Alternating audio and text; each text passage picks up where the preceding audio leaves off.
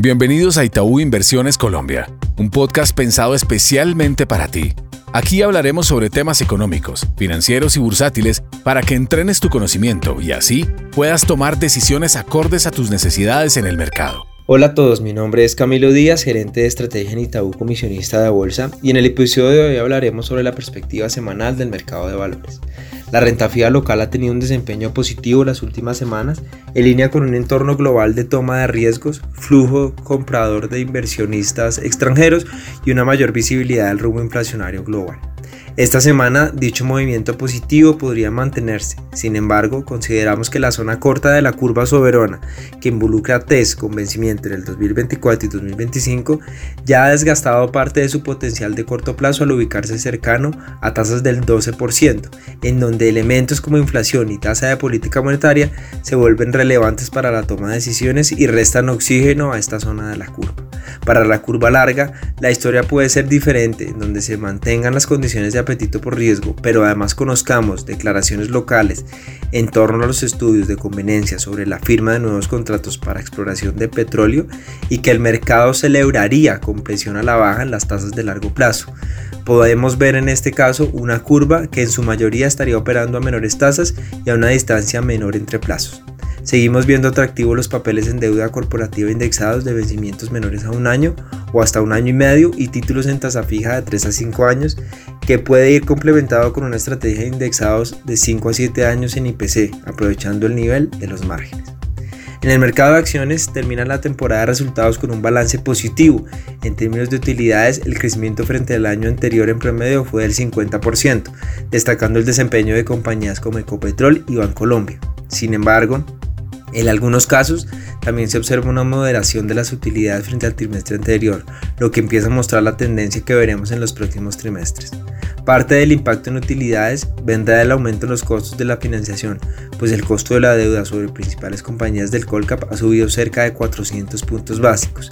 Sin embargo, destacamos también que las compañías colombianas tienen niveles saludables de deuda, lo que da un parte de tranquilidad. Encopetrol se enfrentará al rebalanceo esta semana, donde se esperan grandes flujos de salida, pero lo que también puede significar una oportunidad si se observan niveles por debajo de los 2.300 pesos, para luego tomar utilidades hacia los 2.500 pesos. Es probable que el apetito por la acción también pueda extenderse, pues el mercado espera que el dividend yield para el próximo año ascienda a un rango entre 25 y 30%.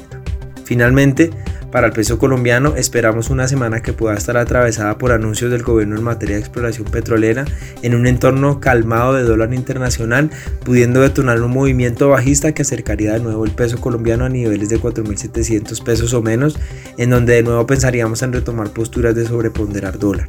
De lo contrario, el peso podría mantener un sesgo hacia niveles cercanos a los 5.000 pesos por dólar. Los anuncios de la anulación como miembro de la Junta Directiva del Banco de la República, Alberto Carrasquilla, no deberían afectar la dinámica de mercado. Los miembros puestos por la nueva administración llegarían a dos y hasta mitad de periodo presidencial tendríamos dos miembros nuevos bajo nombramiento presidencial, por lo que parece temprano para sacar conclusiones. Gracias por conectarte a Itaú Inversiones Colombia, dale play a toda la información económica y financiera que hemos preparado para ti. Gracias por conectarte a nuestro podcast. Dale clic al botón de seguir y así escucha todos nuestros episodios. Recuerda que puedes compartir nuestro contenido con tus amigos y familiares.